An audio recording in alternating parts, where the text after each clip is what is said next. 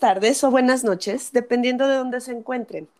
Yo soy Lía y esto es Suma de Talentos. Bienvenidos a un episodio más de nuestro podcast.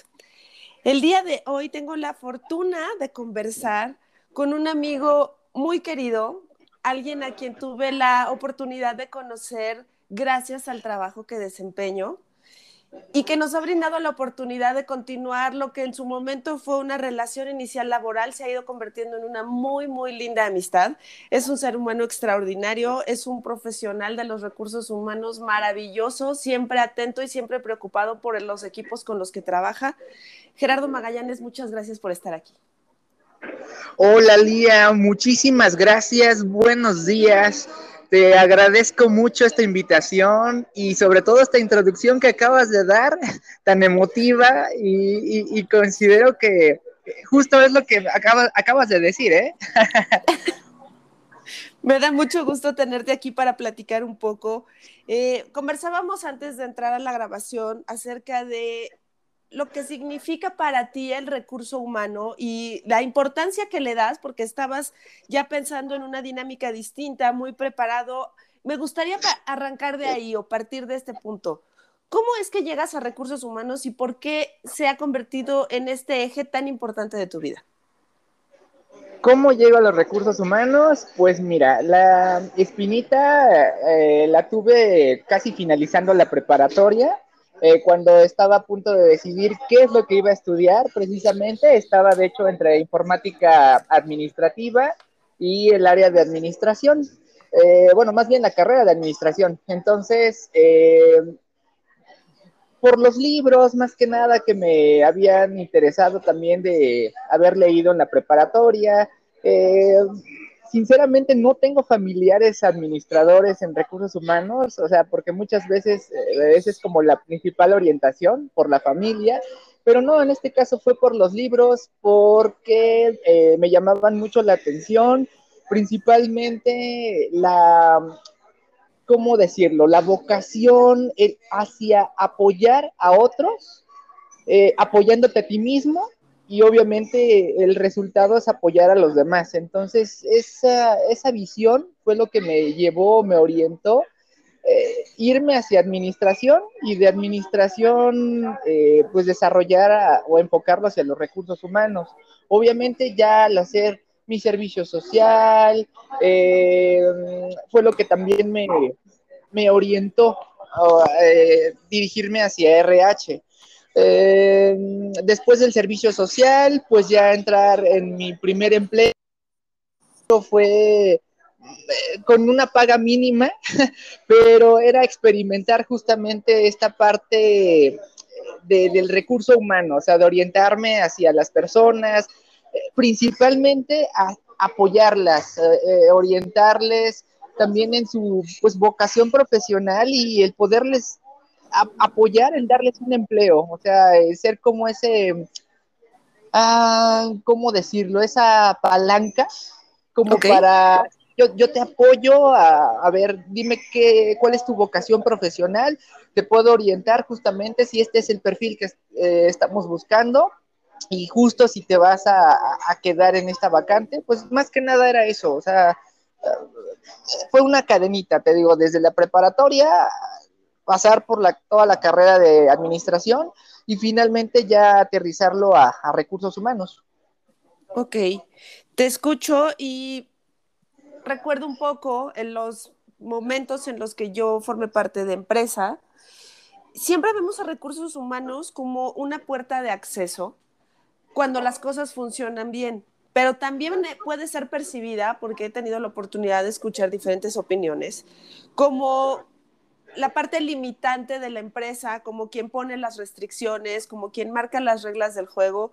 Si tuvieras que definir el área de recursos humanos desde adentro, ¿cómo lo definirías? ¿Como esta puerta de acceso o como algo más?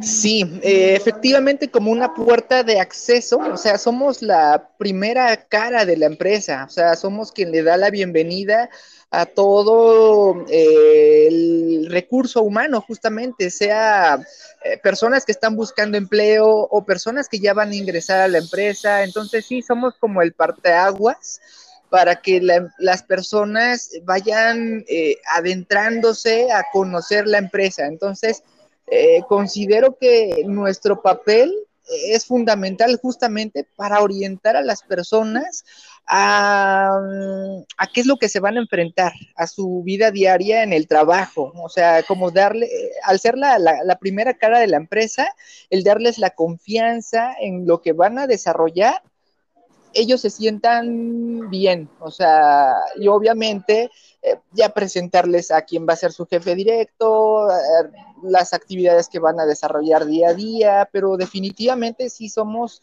esa, esa puerta que le da la bienvenida a todas las personas que van a ingresar a laborar. Cuando hablamos de recursos humanos, y te escucho, me, me doy cuenta, y esto es como muy claro, que hay una gran carga emocional dentro de esta área, porque como dices, es recibir a las personas que están buscando empleo con esta esperanza, ¿no? Con esta vibración, en esta energía de esperanza de, tener un empleo. También tienes esta carga emocional de las personas que ya fueron aceptadas y que entonces está haciendo realidad esta esperanza, pero también tienes la otra parte de la carga emocional, la gente que a lo mejor tiene algún conflicto con algún compañero, con algún jefe, la gente que va de salida, puede ser por razones personales, puede ser por razones institucionales. Y aquí la pregunta es, ¿cómo lidia Gerardo con esta carga emocional que son sube y bajas todo el tiempo, todo el día, todos los días? ¿Cómo le haces? Mira, tu, pregunta es sumamente interesante y creo que es una parte medular justo de recursos humanos. Eh, conforme va pasando el tiempo, eh, conoces a las personas, te haces eh, más que su compañero, un amigo. entonces, cuando te enteras de que alguien va a salir justamente por recorte o porque ya la persona pues va a cambiar a, otro, a otra institución, eh, pues es una serie de emociones que surgen, este, y que debes de, saber, saberlo sobrellevar, porque sinceramente yo soy de corazón de pollo, entonces las emociones salen a flor de piel, entonces las personas notan pues que siento una tristeza al saber que la persona ya se va. Y sin embargo la parte profesional, la parte eh, el del compromiso eh, mío con la empresa también es, saber comportarme a la altura, eh, de poder respirar, creo que también es muy importante y, poder decir las cosas como son. O sea, sabes que mm, te agradecemos mucho la labor que has hecho durante X tiempo en la empresa, pero pues desafortunadamente es momento de que pues, tengas que partir, ¿no? Y esto cuando es un, recorte de personal. Y, te digo, conforme vas conociendo a la gente, pues te van, eh, hay un lazo de amistad también ya muy fuerte, entonces eh, debes saber separar esa parte emocional con la parte pues profesional que, conlleva el, decir, vas a tener que firmar esta baja, vas a firmar pues justamente ya tu, tu separación de la empresa y, es complicado, o sea, te digo, conforme va pasando el tiempo, eh, lo, vas, lo vas aprendiendo, pero sí es, es, complicado, te digo, y más relación entrañable con, las personas, entonces eh, ya te ubican, de hecho voy al comedor y pues licenciado o, o, simplemente Gerardo, ¿qué tal? ¿Cómo has estado? Eh, o sea, son, son situaciones que te van eh, relacionando más con el personal, que ya te ubican y, te digo, o sea, hace ese vínculo fuerte, pero pues también está esa parte profesional de, separar la, amistad, eh, el, vínculo emocional y, tener el, temple para poderle decir a, la cara a la persona que se tiene que ir. Entonces sí, es complicado, pero con el paso del tiempo lo vas aprendiendo. Claro, y aquí me gustaría preguntarte, en estos procesos que a veces, sobre todo en pandemia, ¿no? Creo que empezamos a ver un poco esta parte de desempleo o de ajustes que eran completamente normales dentro de todas las organizaciones porque nos enfrentamos a una realidad que era completamente nueva para nosotros. ¿Cómo ¿cómo lidiaste con este proceso a lo mejor o cómo has lidiado en toda tu experiencia profesional de mantenerte motivado, mantenerte animoso, cuando sabes que llegando a la empresa, todas las llamadas de trabajo, vas a tener un bloque de tres horas de despidos? ¿Cómo enfrenta uno eso emocionalmente? ¿Qué haces? ¿Te preparas de alguna manera? No sé si es meditación, no sé si sacas a pasear a Homero, no sé si... ¿Qué es lo que hace Gerardo para motivarse y enfrentar este tipo de rachas? Eh, mira, principalmente eh, cada mañana sí me doy mis 10 minutos para poder eh, lo puedo llamar como meditar de manera introspectiva, el respirar, el prepararme para un nuevo día. Entonces, créeme que eso ya es como una, uh, puedo decirlo, como una, una meditación, un, un proceso interno. exactamente, tú le diste la palabra, un ritual que lo hago diariamente a manera de prepararme conmigo mismo y obviamente estar preparado para con los demás, porque como bien lo decíamos al principio, eh, recursos humanos es un contacto directo con las personas y si a mí me ven llegar enojado, triste, molesto, obviamente las personas lo, lo, perciben y desde ahí es, híjole, sucedió algo, estás bien, este, o a lo mejor viene de malas, va a haber este, aquí un, eh, no sé, todos nos vamos a estar diciendo de cosas de manera molesta, eh, entonces es el prepararme, el llegar a la, a la entrada de, de, la empresa, es separar eh, pues la parte familiar, la parte de que en su momento me esté afectando y, dar la mejor cara en la empresa, porque considero que tanto los compañeros de trabajo, jefes eh, de, del área, o sea, ellos no son culpables de cómo vaya en ese momento, o sea, simplemente tengo que ser lo más profesional posible para dar lo mejor de mí.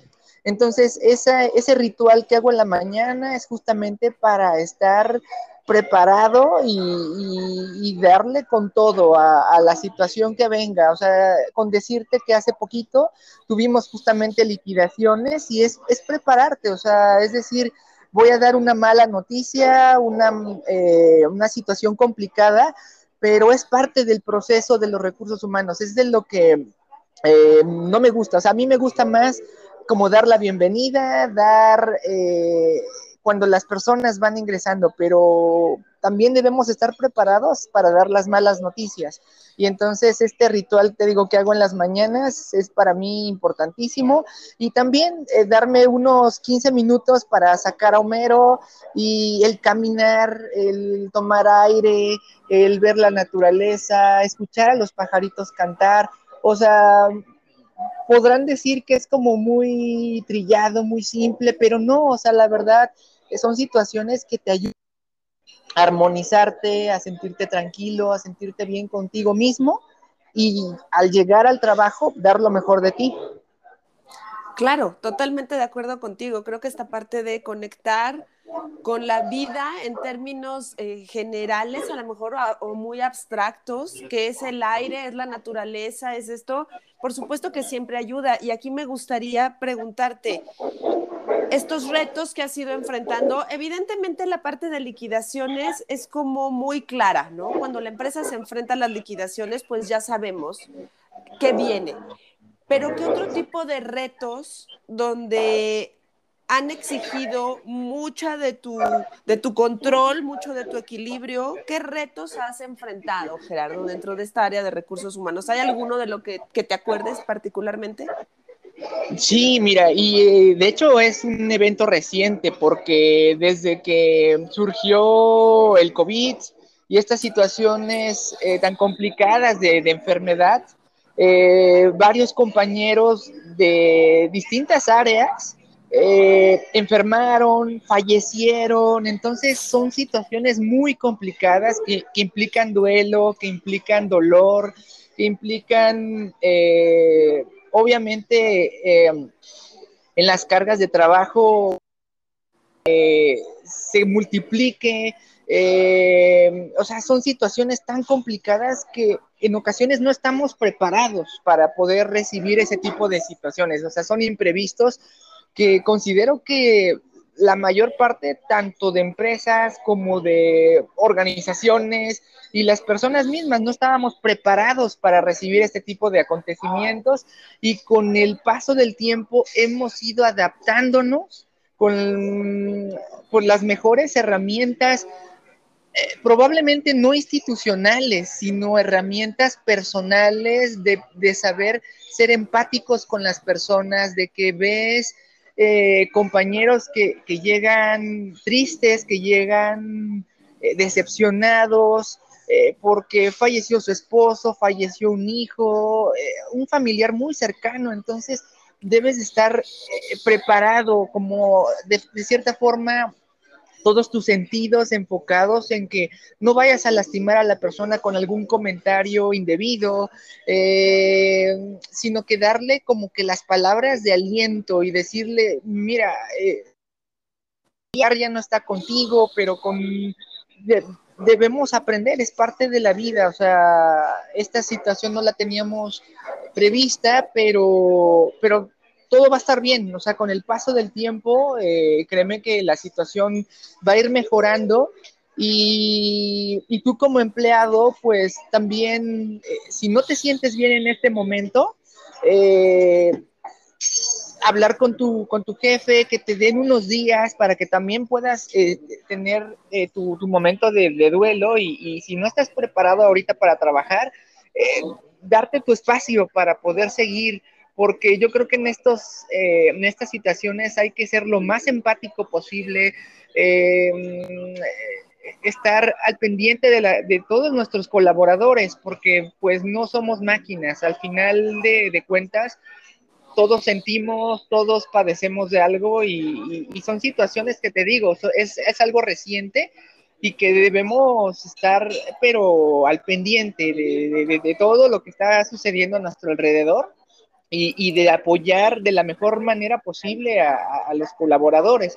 Entonces, son de las situaciones que actualmente me estoy enfrentando eh, como persona y, y dentro de los recursos humanos para poder apoyar al personal. Claro, totalmente. Como dices, es importante que primero nos conozcamos a nosotros mismos para poder ayudar a los demás. Y en eso tú eres muy bueno porque haces ese clic importante con las personas para muestra un botón, si no, no estaríamos aquí conversando. Haces ese clic con las personas y te pones de su lado, entiendes sus necesidades, sus preocupaciones y siempre estás dispuesto a ayudar. Eso exige de alguna manera un equilibrio mental y emocional. Y en tu experiencia me gustaría que nos dijeras, para todas estas personas que a lo mejor en este momento están buscando una nueva oportunidad, dame tres consejos para ellos, más que en términos profesionales personales. ¿Qué les aconsejarías para que puedan buscar con más claridad o presentarse de una mejor manera? Ok, mira, considero que una parte fundamental es tener esperanza, la esperanza de que una, eh, la situación va a mejorar, eh, probablemente no sea rápido, como así quisiéramos, que esto sea un cambio de la noche a la mañana, pero lo esencial es tener esperanza, o sea, la esperanza muere al último y siempre estar eh, pendientes de que las cosas van a cambiar. El proceso lleva un tiempo, pero que deben tener la esperanza de que van a encontrar un mejor empleo, si están desempleados, de que van a encontrar ese empleo, pero sí, siempre es tener la esperanza eh, vigente. Eh, otro aspecto importante es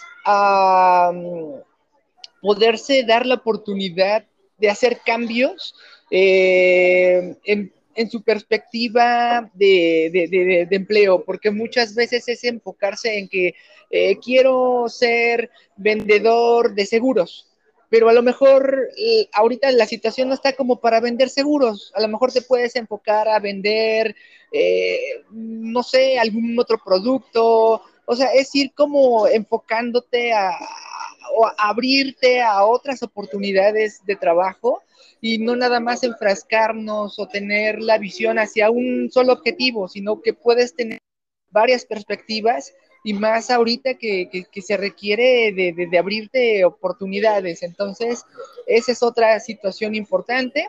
Y, mm, y también considero que por la situación de la pandemia y cómo estamos, es el seguirse cuidando, o sea, no, no bajar la guardia. A lo mejor va, pueden decir, pero ¿cómo? O sea, si lo que yo estoy buscando es mejorar, tener mejores condiciones de vida, tener un mejor empleo, pero considero que algo importante es todavía cuidarnos.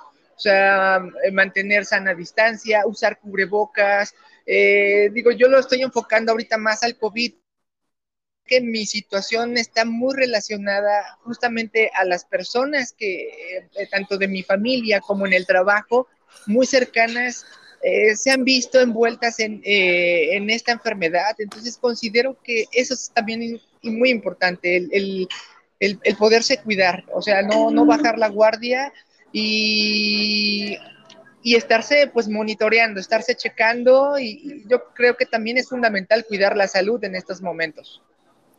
Claro, y me gusta esta parte que mencionas de darse la oportunidad de hacer cambios.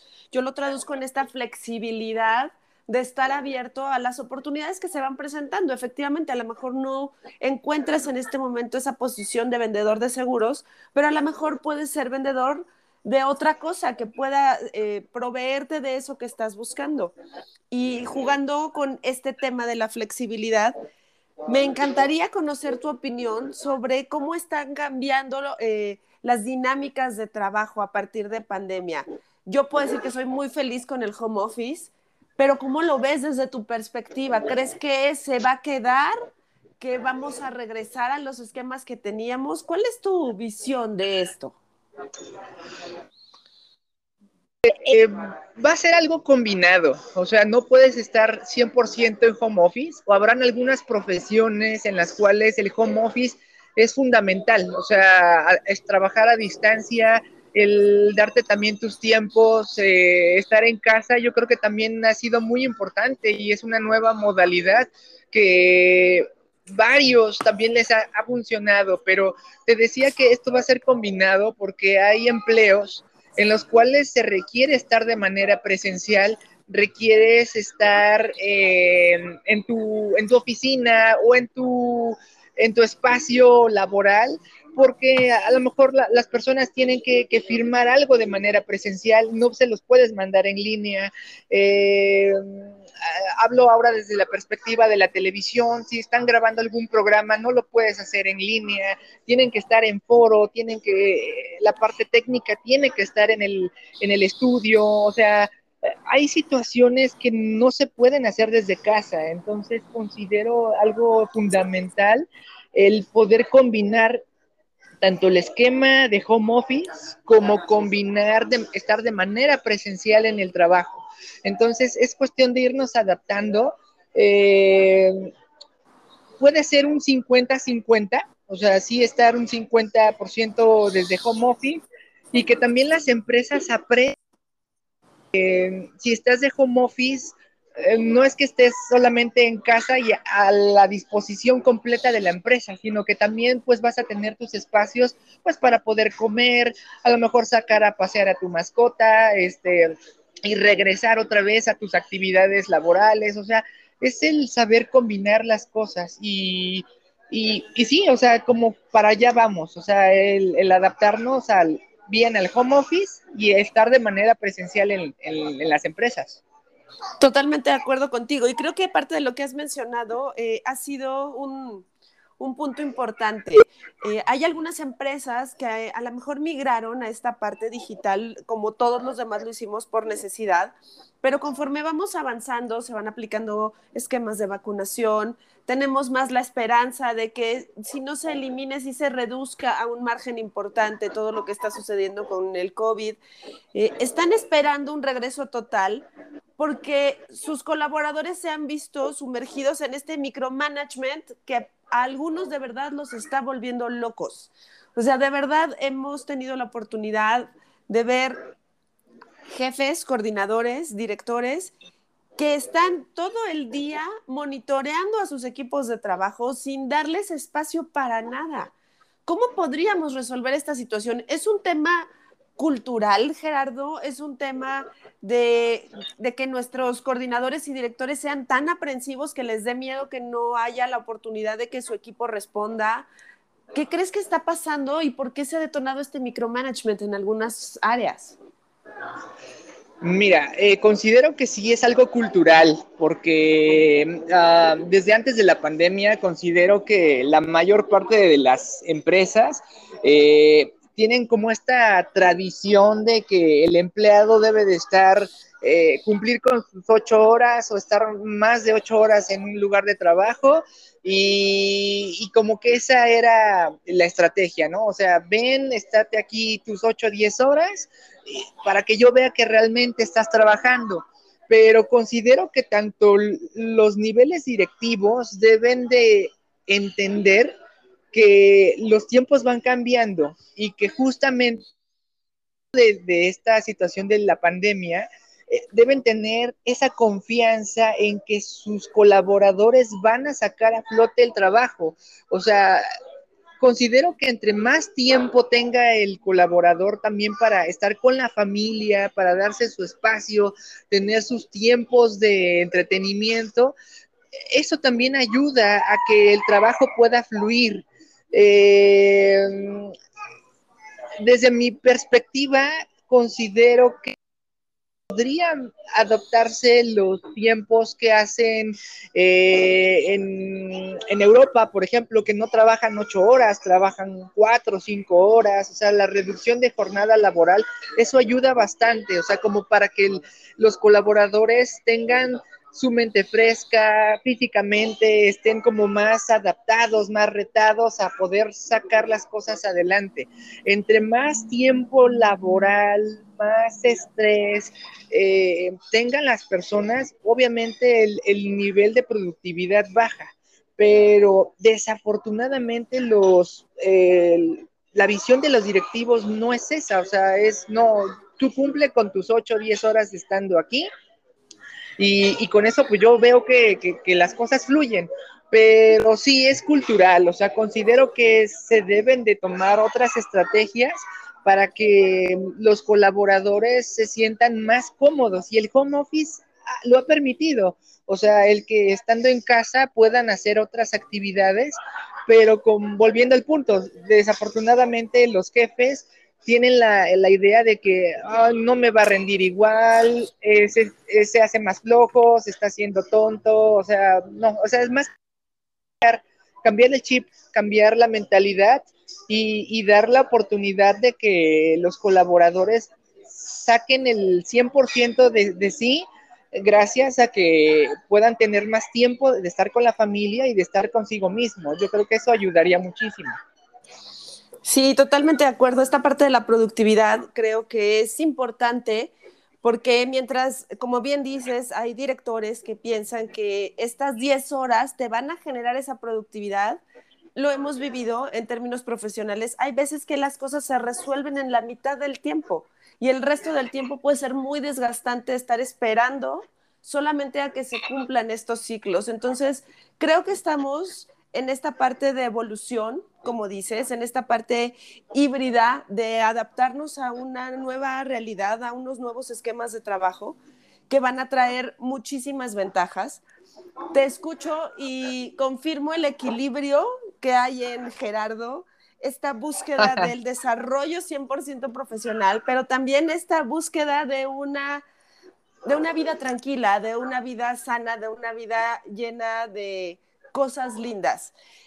¿Algo más que le quieras decir a nuestros escuchas, Gerardo?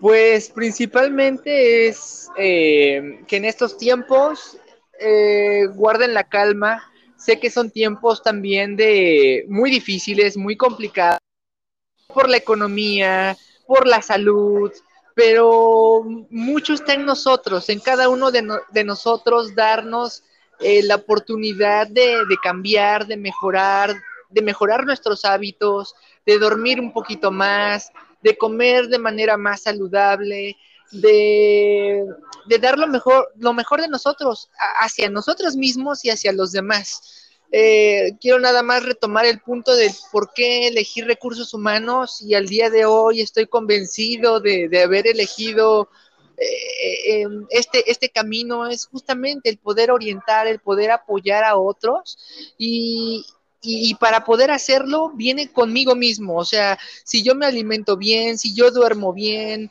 si mi mente es positiva en que las cosas van a ser mejores, créeme que eso lo trato de permear y, brindarlo a los que están a mi alrededor para que sea algo no con palabras, sino con hechos, eh, a través de mis acciones pueda ver, visualizarse. Entonces, pues más que nada eso, Lía, y agradecerte mucho por esta, esta plática tan amena. Te agradezco mucho la oportunidad de, poderme expresar eh, y, dar mi opinión o mi punto de vista eh, en este tema de recursos humanos. Y pues nada, sabes que estoy a tus órdenes y con el gusto de siempre. Muchas gracias, Gerardo. Y es cierto, tú siempre predicas con el ejemplo, me consta. Te agradezco infinitamente la oportunidad de platicar siempre me gusta conversar contigo porque tienes una perspectiva completamente humanista, siempre estás buscando el bienestar de tus colaboradores, de tus compañeros, de tu jefa, de la gente con la que trabajas y eso eso se siente, esa es la razón por la que las amistades prevalecen cuando han comenzado de la manera que tú y yo comenzamos a partir del trabajo y sé que tienes muchos amigos bajo el mismo contexto justo por esta calidez que siempre nos das. De verdad, muchísimas gracias. Ya habrá oportunidad de conversar en otro podcast sobre algunas otras cosas. Mil, mil gracias por estar aquí. Les agradezco muchísimo el tiempo. Gracias por escucharnos. Buenos días, buenas tardes o buenas noches, donde quiera que se encuentren. Yo soy Lía y esto fue Suma de Talentos. Muchas gracias. Gracias.